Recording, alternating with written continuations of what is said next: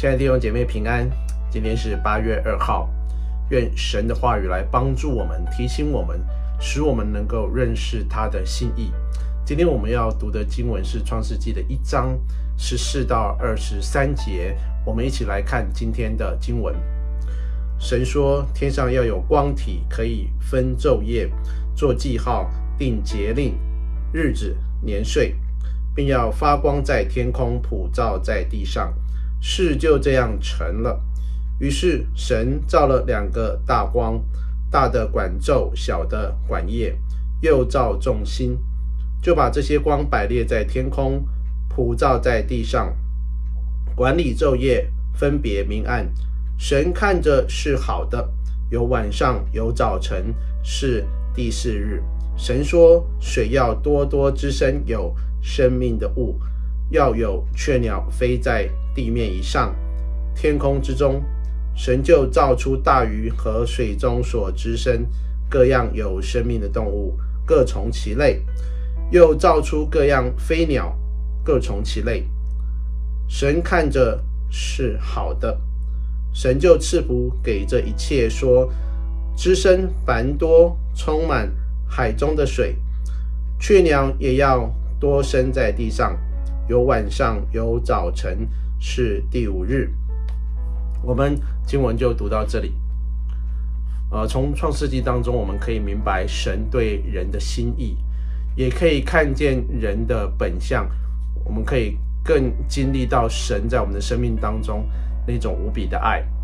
上帝是创造宇宙独一的真神，他爱我们，他怎么个爱法？人的光景到底是什么？人怎么样来回应神？人如何从自我为中心的光景当中出来，进到神为人所预备应有的正确的关系里面？我想圣经都是最清楚给我们一个答案跟方向的一本书。所以，当我们看见创世纪的时候，我们可以清楚的看见神开宗明义的用很清楚的宣告，让我们明白我们的神是一个超过万有、创造一切。的主，创世纪在第一章第一句话就讲说：“起初神创造天地。”这句话很重要的地方是，他告诉我们宇宙中有一位神，而且这位神是创造天地万物的神。人不需要在自己啊、已经没有办法了啊，触、到一些难处没有办法解决的状况之下，我们到处去找神明，找不到神明，我们自己。创造一些神出来，no。如果他是神，他就不可能是人所创造出来的。在创世纪的第一章就说，这个神创造了万物，但是人不认识他。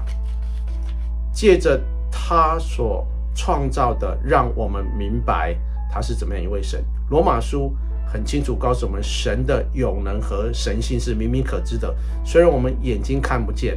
但是借着他所创造的这个世界，我们就可以明白了。也就是说，今天我们所生活的这个大环境，不是完全没有目的的存在。然而，今天啊的科学家用尽各样的方法，想要找到宇宙开始的原因，却找不到。后来推论说是宇宙大爆炸的理论。人如果能够回到几千万或几亿年之前的资讯，我们我想我们不可以，我们只能用现有的资料来推论。圣经告诉我们，这个井然有序存在的宇宙，它是有一个创造者。科学告诉我们，如果什么事情是以规律的形式进行的话，它一定有一个蓝图，背后有一定有一个创造者，有一个设计者。这个宇宙不是像进化论所说的，是一个完全没有目的、偶然出现的，不是的。如此规律的存在，就告诉我们是有一位神，而我们要信的就是这位神，而这位神要透过圣经来向我们说话。这位神不是高高在上啊，自己能力很大，彰显完了啊，或是把宇宙万物创造好了，他就走了。你们自己看着办好了。不是的，这位伟大的神，他创造了宇宙，他跟我们之间有一个互动的关系。所以在创世纪的第一章，就是要告诉我们，他宣告了一件事情：这个宇宙天地万物都是神所创造的。而在他的创造的里面，最极致的就是上帝创造的人。我们明天的经文会读到神创造人这一段。那在今天的经文当中，我们看见神造了日月星辰，按着时节运转。神也创造了各样的走兽、飞鸟、水中的生物。那科学家觉得这个讲的太简单了，所以发明了很多不同的理论学说。达尔文的进化论啊，就认为人就是单细胞变成水生物，变变成爬虫类，然后变成两栖类、鸟类、哺乳类。哦，经过几亿年的循环的过程后，就进化成各样不同种类的生物。我想，这是人观察之后推论出来的，完全没有足够的证据，因为到今天的物种与物种之间转化的化石从来没有被找到过。其实人的存在是极有价值的，它不是没有目的，然后偶然就出现的。自从、啊、DNA 被发现以后，太空总署就宣告，如果按照 DNA 存在的这个复杂性。而人，如果人真的是由进化而来的话，那现在宇宙存在的时间还不够我们进化。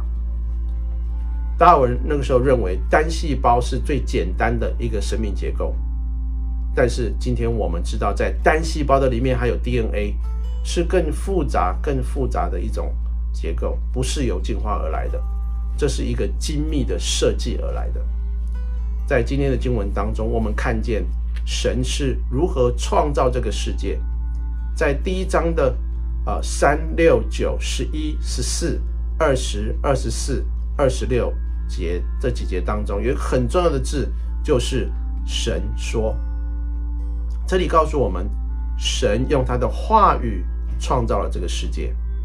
所以当神创造之后，经文说神看着是美好的，意思是神所创造的。